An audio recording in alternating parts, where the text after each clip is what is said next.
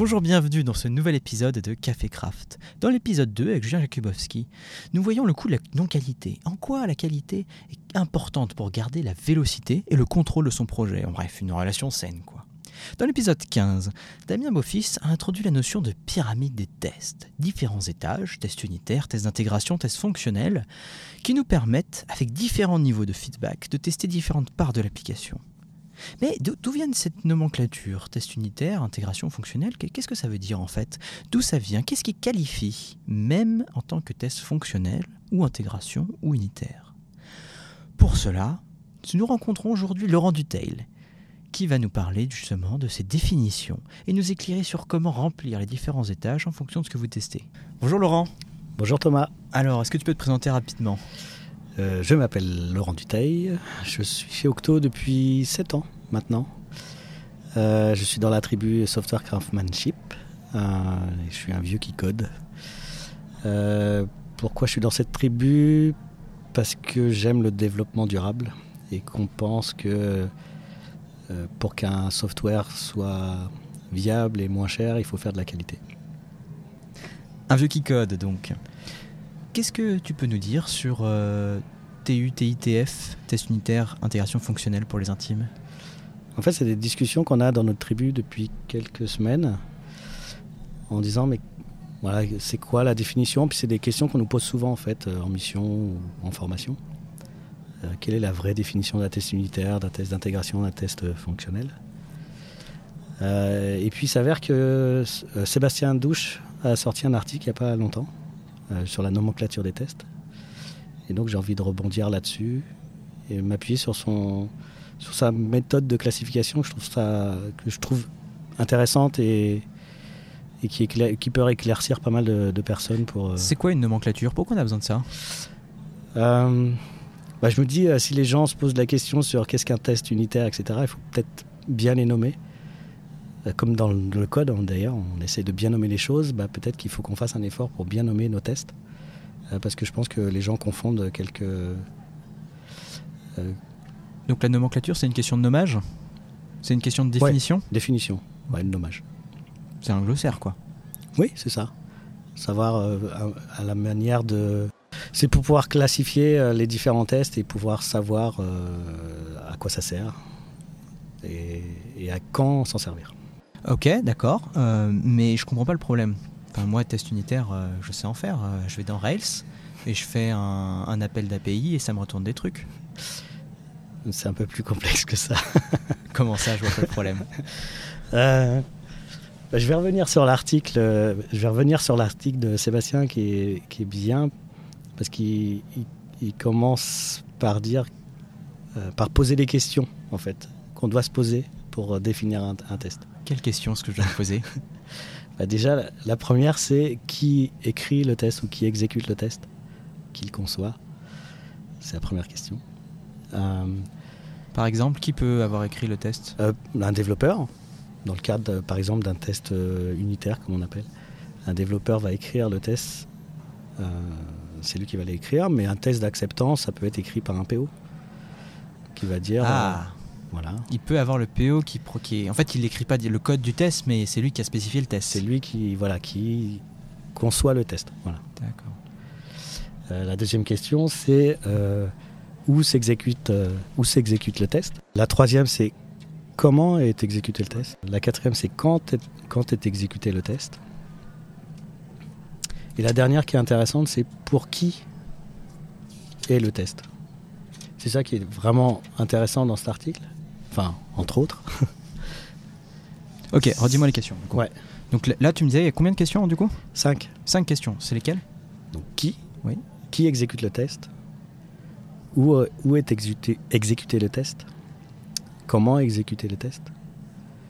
Quand est exécuté le test? Et pour qui est exécuté le test? Donc qui, tu viens juste me dire, c'est pas forcément juste le développeur qui écrit le test, ça peut être le PO. Ouais. Ok. Et sur où? Ou c'est. Euh, est-ce que ça, ça va être sur la machine euh, du développeur? Est-ce que ça va être sur un, environnement euh, de test, en prod, en recette, etc. Donc ça va être où l'environnement Est-ce qu'on est de développement? Par exemple. Ce genre de choses, voilà. Comment c'est. Est-ce que ça va être automatisé ou pas? Des tests manuels automatisés Euh, Tous les tests sont automatisés en 2017 quand même, non? Bah, Pas forcément, non. Comme quoi? Bah, parfois, il y a des phases de recettes dans les projets où tu passes par une, une validation manuelle, même si elle est restreinte. Mais, euh, c'est C'est-à-dire. Ça dépend des projets, mais euh, évidemment, on va, on va essayer de pousser l'automatisation jusqu'au bout. Mais euh, parfois, ça vaut pas le coup d'automatiser des choses complexes. On passe moins de temps à le faire manuellement qu'à essayer de l'automatiser. Ok, d'accord. Donc quand tu exécuté les tests, c'est par exemple sur le, pendant, le, pendant la phase de, de- de conception, euh, d'écriture du code, ou a posteriori, euh, pour euh, des tests d'intégration, des tests de recettes, ou carrément en prod, pour valider des scénarios ou des, hypothèses. Alors pour qui? Explique-moi le pour qui. Pour qui c'est par exemple les tests unitaires, euh, c'est pour le développeur. Mhm. Pour qu'il puisse avoir une boucle de feedback rapide euh, s'il y a des régressions dans son test ou s'il a bien euh, résolu euh, son intention en fait, s'il a bien voulu. On en parlera peut-être plus tard, mais Mais alors un test d'intégration, c'est aussi pour le développeur. un test d'intégration, c'est souvent pour le développeur pour voir euh, si tout est bien branché ensemble, si tout s'intègre bien. Mais un test fonctionnel, c'est aussi pour le développeur, parce que c'est lui qui doit le fixer si jamais il y a un problème. Ça, c'est autre chose. Non, pas forcément. Le test, les tests d'acceptance, ça va être écrit par exemple par le PO pour que derrière, elle puisse valider que la fonctionnalité existe bien. Donc, ça, c'est une manière d'automatiser euh, euh, des tests euh, d'acceptance, des tests fonctionnels. On, dit ça de manière plus vague. Mais pour valider que la fonctionnalité existe bien. Donc, c'est pas forcément pour les développeurs. D'accord.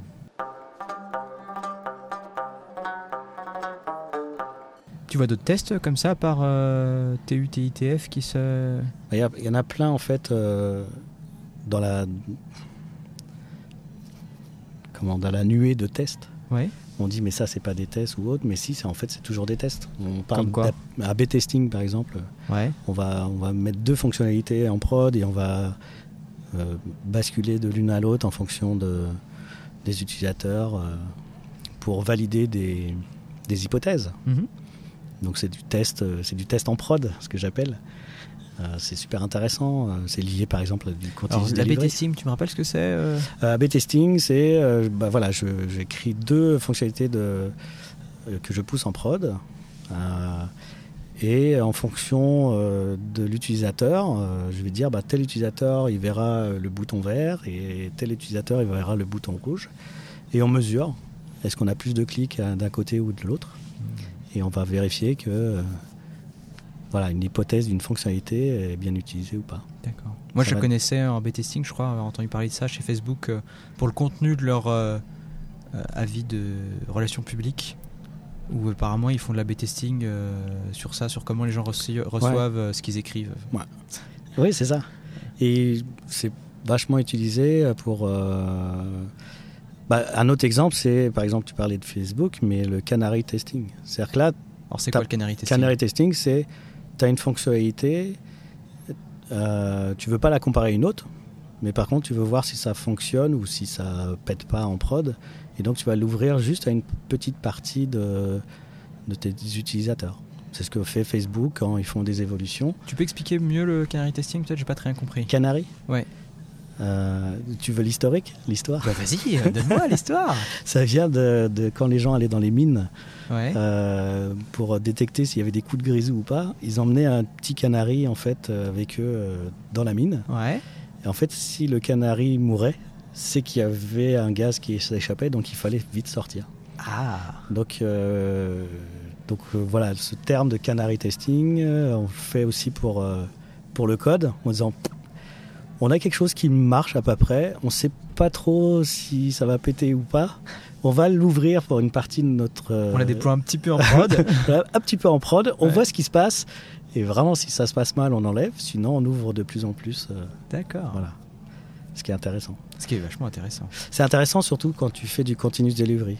Parce que tu, tu n'as pas le temps de faire des recettes. Et puis, c'est une manière de recéter des choses. euh, Ou tes prod. recettes sont automatiques. Voilà, c'est ça. Ouais. Ou t'as pas besoin parce que tu vas tester en prod en fait. Et c'est ce que fait Facebook, par exemple, sur ses fonctionnalités. Et donc, du coup, si on applique le qui, où, comment, quand, pour qui au Canary Testing, Ouais. qui, ça serait quoi?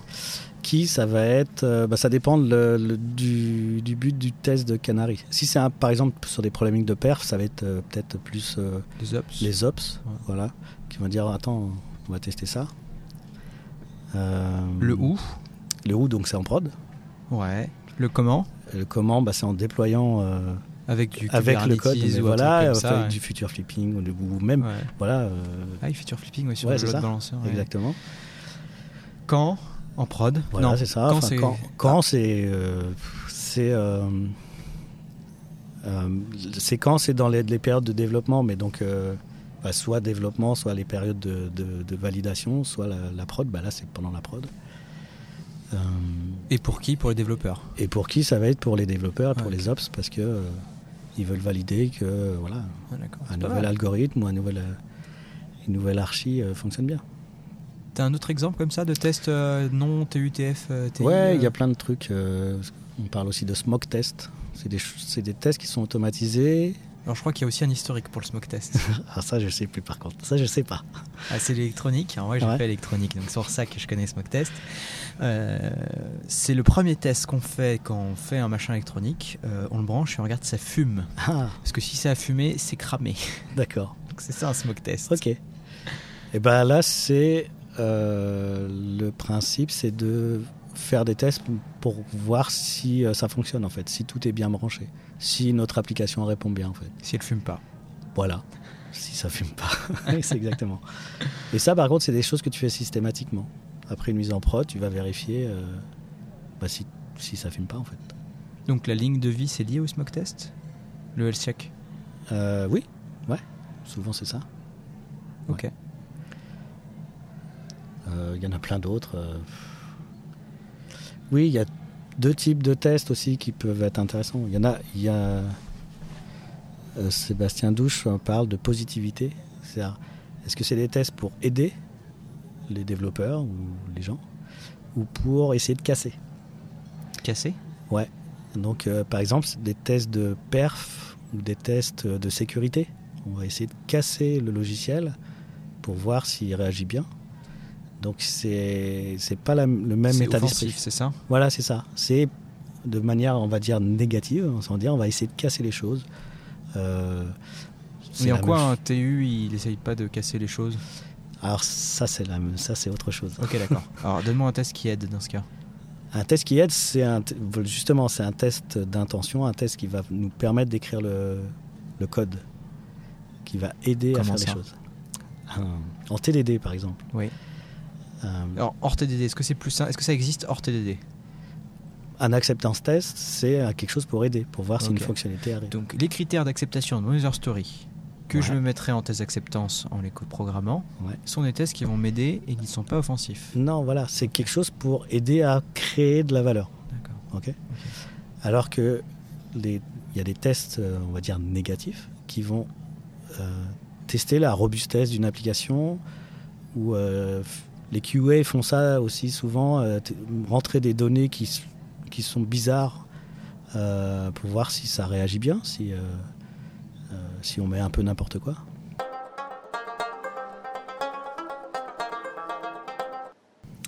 Tout à l'heure quand je t'ai parlé de test unitaire en exemple, t'as tiqué un petit peu et t'as dit ah c'est plus compliqué que ça. Qu'est- Qu'est-ce qui est plus compliqué que ça? Il y a un truc à dire là sur le test unitaire. On nous pose beaucoup la question sur qu'est-ce qu'un test unitaire. Et en fait, ça dépend beaucoup de la façon dont on l'écrit. Par exemple, en TDD, euh, on va d'abord écrire le test. Et donc, on va écrire l'intention de ce qu'on veut écrire dans le code. Donc, moi, je préfère presque parler de test d'intention que de test unitaire, ou même de check d'intention je vais créer une nouvelle méthode, elle doit avoir tel comportement avec euh, telle donnée. Euh, J'écris d'abord mon intention et ensuite je la fais passer au vert en écrivant que le code qui fait passer cette intention. Et un test fonctionnel, euh, c'est pas un test d'intention du coup? En fait, si on fait du test after, c'est un peu un test de validation. C'est quoi test after? Euh, on, on écrit les tests après avoir écrit le code. Euh, Donc tous les gens qui n'ont pas été TDD, quoi. par exemple. C'est-à-dire la quasi-totalité du monde, euh, sauf toi. Non, on, est, on est plusieurs déjà. On est moins trois. voilà. Euh, non, non, le- on- on- en fait, on enseigne ça dans la, la formation qu'on donne. Euh, essayer de différencier test d'intention et test de validation. Euh, quand on parle de test, c'est souvent les gens ont en tête la test de validation. Je construis quelque chose et je valide que c'est bien ce que j'ai construit. Euh, donc, quand on écrit des tests après avoir euh, écrit le code, on va juste vérifier, valider que ce qu'on a écrit, ce qu'on a écrit fonctionne bien. Et c'est des tests de validation. Et c'est très parlant. un- un- on va dire un test d'intégration, ça va être un test qui va valider que mon framework est bien branché, qu'il est bien configuré, ou que Finalement, c'est ce qu'on demande au test. bah pas que. En Comment fait, ça, pas que? C'est pour ça que la nomenclature est intéressante. Pour qui est fait les tests Et pourquoi Est-ce que c'est pour aider ou est-ce que c'est pour, euh, euh, Pour Euh, casser. pour casser Et du coup, c'est c'est là où c'est intéressant de dire, bah, ok, qu'est-ce qu'un test unitaire? Est-ce que c'est un test de validation, un test d'intention? Bah, En fait, ça dépend de la technique que tu vas faire. Et ce qu'on prône, nous, c'est euh, bah, faites du TDD parce que vous allez avoir les tests d'intention de votre euh, application. Et comme il y a toutes les intentions dans les tests, ça va servir de documentation. C'est En quoi gros, une les- intention? Une intention. euh, Tu viens de me dire que les tests servent de documentation. Moi, je comprends pas. Un test sert pas de documentation. hein. c'est une documentation. Je comprends si, pas. Si ça, écrit, si ça écrit ce que doit faire le code dans telle situation, ça va me servir de documentation. Je vais comprendre par les tests que fait le code. Mais ça, c'est une spec. Bah, en gros, ouais. Mais ça peut, ça peut être automatisé par euh, justement des tests unitaires. Mais ça va, ça va dans les tests unitaires en TDD, dans les tests d'intention, ça va être euh, à, à un plus petit niveau. Ça va aider le développeur Tu peux me donner un exemple? Hmm. Euh, On fait euh, dans la formation par exemple euh, qu'on donne, on fait euh, on fait coder un puissance 4. Et donc des premières classes qu'on écrit, c'est la grille. Et donc un comportement, c'est bah, par exemple au démarrage, ma grille est vide. Voilà. Donc je vais vérifier, je vais d'abord avoir cette attention-là, je vais écrire mon test et faire en sorte qu'il passe. Donc je vais avoir l'intention, c'est-à-dire au démarrage de la partie, ma grille, elle est vide. Et puis après, quand je mets un jeton dans telle colonne, il doit avoir, la grille doit avoir tel état. Ah oui, donc on est vraiment en train de dérouler des éléments de spécification un petit peu de ce qu'on veut faire. Et donc on va, on va coder le comportement de notre composant au fur et à mesure. Et, euh, et du coup, nos tests vont expliquer en fait comment va réagir notre composant par rapport à ces comportements. Et du coup, ça va servir de documentation. Parce qu'on va dire, bah, si, si j'ai une grille et que je mets 4 jetons euh, dans ce sens-là, bah, je vais avoir euh, gagné la partie. Et du coup, je vais le voir. Je vais, comprendre, un, et les règles du jeu et comment fonctionne mon composant. Et du coup, ça va, expliquer, le code, le code de test va expliquer pourquoi le code existe. Et le code de prod va expliquer comment, euh, comment c'est fait. Et ça, si t'es en test after, c'est plus compliqué. Si tu es en test after, c'est plus compliqué parce que tu as tendance à tester ton implémentation. C'est-à-dire Bah, tu vas déjà coder un algorithme, on va dire en entier, et tu vas. euh, euh, ça va être plus compliqué, tu vas. Comment dire Tu vas valider que dans tel et tel cas, euh, ça fonctionne toujours euh, de la même manière. Tu peux. tu- En fait, en test after, ça serait possible que si on était deux personnes différentes, quoi. Ouais. Parce qu'une fois que tu as codé, tu sais déjà, tu as déjà consommé ton intention et ouais. tu veux pas la ressortir à nouveau. Ouais, c'est ça. Il y, a- il y a un- il y a une forme- y a un sentiment de découverte dans l'intention un petit peu. Ouais, c'est ça, ça. que tu veux dire. L'approche TDD est intéressante dans le fait que justement, on va pas avoir d'a priori sur le code qui va sortir et du coup, c'est en mettant les attentions qu'il y a quelque chose qui, il y a un design qui va, qui va sortir. Même s'il faut réfléchir avant de faire quoi que ce soit. Et alors pourquoi les tests unitaires, c'est quelque chose de flou? Il y a, il y a deux approches euh, de- dans le TDD. Une approche classique et une approche moquiste. Dans l'approche euh, classique, euh, en gros, on, on- on réfléchit au design et on fait du bottom-up, c'est-à-dire on va prendre la classe la plus, profond et on va rentrer dans les bouts de TDD. Et au fur et à mesure, on va utiliser les vraies implémentations euh, de- des classes, du- d'un groupe de classes. Ce qui fait qu'à un moment donné, on va utiliser les vraies classes et on ne va pas moquer en fait. Par exemple, dans le jeu de, de puissance 4, on va utiliser euh, la grille, un analyseur, un arbitre et on va, on va faire fonctionner tout, tout ça ensemble. C'est-à-dire qu'en pratique, on fait quoi? En pratique, dans mon code, qu'est-ce que j'écris? Ça va être des tests d'intention et je vais implémenter mes classes euh, au fur et à mesure dans mes tests. Euh, par exemple, euh, j'ai parlé de l'arbitre, j'ai besoin d'un arbitre, d'un analyseur, l'analyseur qui va analyser la grille pour savoir s'il y a un gagnant ou pas. Donc il a cette responsabilité-là. Et l'arbitre, il a la responsabilité de faire alterner les joueurs, par exemple. Et comment tu testes l'arbitre, par exemple? Bah, les- le test de l'arbitre, il va, on va créer la classe de l'arbitre, on va créer, il a besoin d'un analyseur et d'un- d'une grille, Ouais. parce qu'il ne peut pas fonctionner tout Donc on seul. l'initialise. Donc on les initialise avec les vraies classes. Ouais. Et après, on, on fait jouer. euh, On appelle sa méthode? on appelle la méthode de l'arbitre. Et après, on vérifie le résultat.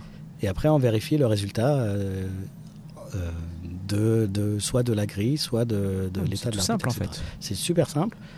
Mais du coup, il y en a qui nous disent en fait, on est en train d'implémenter plusieurs classes dans notre test. C'est pas des tests unitaires, c'est des tests d'intégration.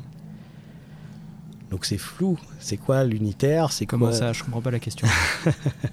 Pourquoi c'est pas été intégration Pourquoi c'est pas été unitaire Euh, Parce que pour certains, un test unitaire, c'est en totale isolation. C'est-à-dire je teste une seule classe et une seule.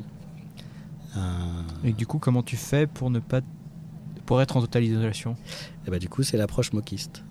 C'est-à-dire C'est-à-dire que au lieu d'utiliser les vraies instances de- des classes, tu vas utiliser un framework de mock où tu vas moquer ta classe et simuler les comportements dont tu as besoin.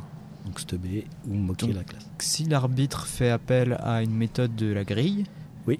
et ben tu vas devoir stubber ton classe grille et stubber la méthode grille Voilà. Et faire un faux retour, c'est ça? C'est ça, tu vas simuler, tu, tu vas avoir une grille par exemple qui, est, qui sera tout le temps euh, gagnante jaune par exemple, et tu vas l'utiliser pour tes tests. Et du coup, tu passes ta vie à moquer tout ton code. Bah, c'est une autre approche. et ça peut être intéressant. Mais c'est immaintenable. En fait, ça dépend. Tu changes le nom de ta méthode, tous tes tests pètent. Ça, quelle que soit la, quelle que soit la méthode, classique ou, euh, ou autre, si tu changes le contrat, si tu changes les méthodes non, parce que dans les tes intentions, tu, ton contrat, il est pas sur l'appel, il est sur l'intention. eh ben, l'attention, tu appelles, euh, tu appelles quand même une méthode de Non, ta classe. Pardon. Dans ton test d'intention, tu as ta méthode arbitre qui va dire par exemple quel est le joueur suivant. Oui. Donc tu, tu lui donnes une grille remplie avec un analyseur, Ouais. tu dis quel est le joueur suivant et tu attends qu'il te, donne ses jaunes. Ouais. Mais là tu me dis, en moquiste, oui alors je te donne un- une grille moquée avec un analyseur moqué et telle telle telle telle fonction moquée. Et si dans ton analyseur tu as changé le nom d'une fonction par exemple, et que dans en détail d'implémentation, eh ben, il change le, il appelle cette fonction là, et ben en fait ton test il va pas passer comme tu veux parce que tu as changé un autre truc. Oui, mais c'est pareil dans l'autre sens. C'est-à-dire que dans l'approche classique, tu vas dire, euh, euh, au lieu de moquer, tu vas dire, bah, je vais jouer dans la grille tel, tel, tel, tel coup. Et euh, donc tu vas devoir, par exemple, jouer tous les coups pour avoir un jaune gagnant. Par exemple. Et c'est grave? Non, c'est pas grave. Ok. C'est juste deux approches différentes. Euh, à, à choisir, on peut avoir les deux approches. Euh, elles sont toutes les deux intéressantes. Euh, L'approche Moki, c'est intéressante pour faire la double loop TDD. Il y a des katas comme ça sur Internet. et on part d'un acceptance test et on rentre dans des boucles de TDD au fur et à mesure euh, en déléguant à chaque fois les responsabilités euh, des classes qu'on est en train d'écrire. On en parle dans l'épisode 10 avec euh, Cédric Rupp Ah, sur le voilà. behavior driven desi- design.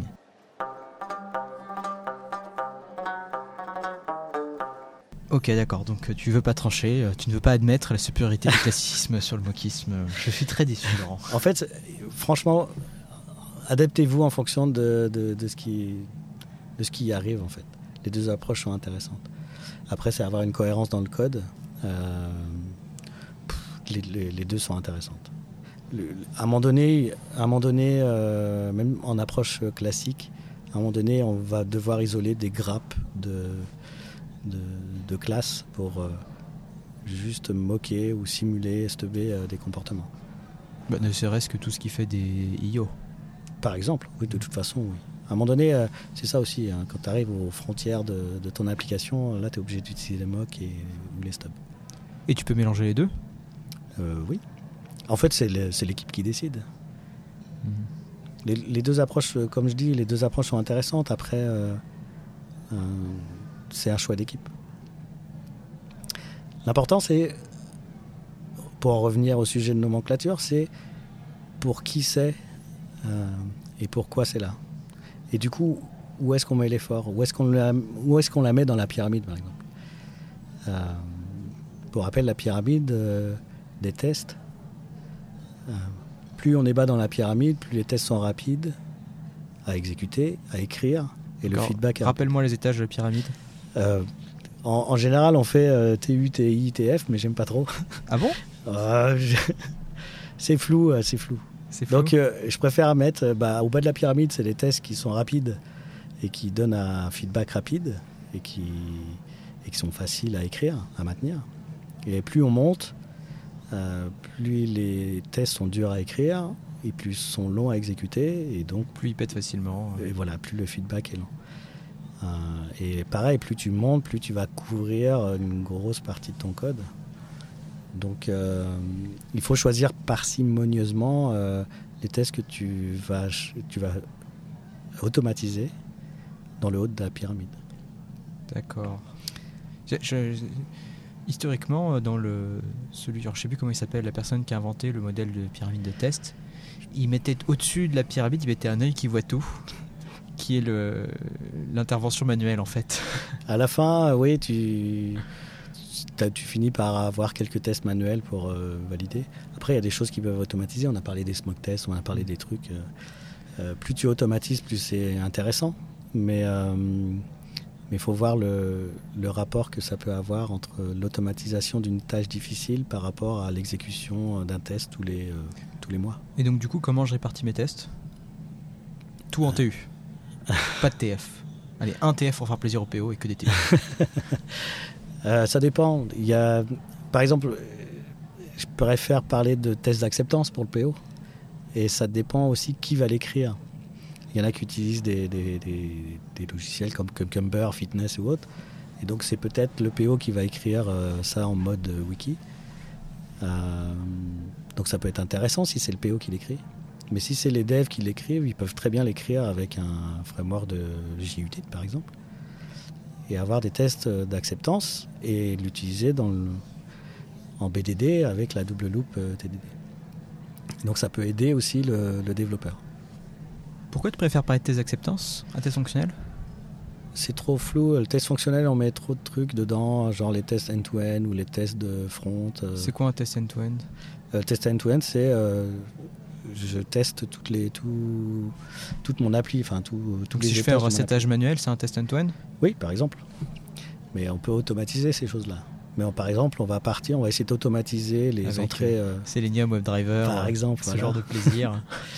Et donc voilà, je sens que tu as, vécu ça et c'est difficile en fait à, à écrire, à maintenir. Donc c'est fragile ces tests et c'est long à maintenir. Donc il faut choisir parcimonieusement. Et par exemple pour un test, euh, pour une appli, euh, une appli de de- de- d'e-commerce, ça peut être intéressant d'avoir un parcours euh, hyper important que sont par exemple le login et je peux commander un, item et le mettre dans mon panier et vérifier que ça marche toujours ce truc. Les questions sont intéressantes pour choisir par exemple euh, quel framework de test je vais utiliser.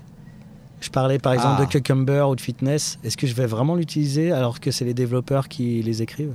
Ah Ce que tu es en train de dire, c'est que prendre Cucumber, si je suis un. Si c'est un PO qui va écrire les tests, ou si c'est un dev, ou si c'est un testeur, ça a peut-être moins de pertinence. Voilà. Et Donc que- ça va permettre de choisir par exemple les outils ou les types de tests que tu veux faire.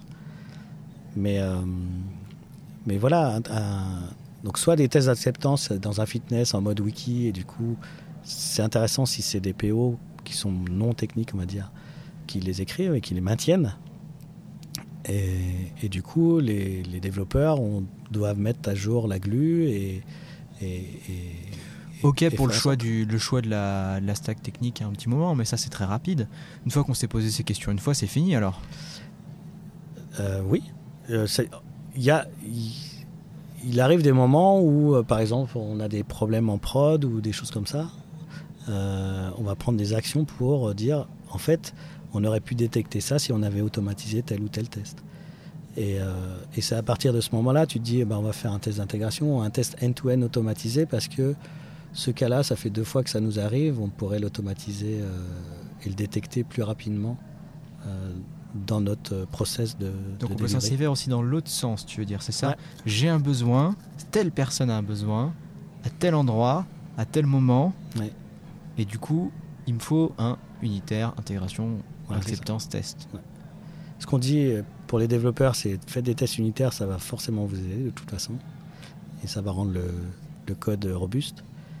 Euh, pour tous les autres types de tests, posez-vous des questions. Euh, pour qui, euh, jusqu'à quel moment vous voulez les automatiser, jusqu'à quel niveau vous voulez les automatiser, euh, pour bien choisir avec parcimonie voilà, les tests dans la pyramide des tests. D'accord.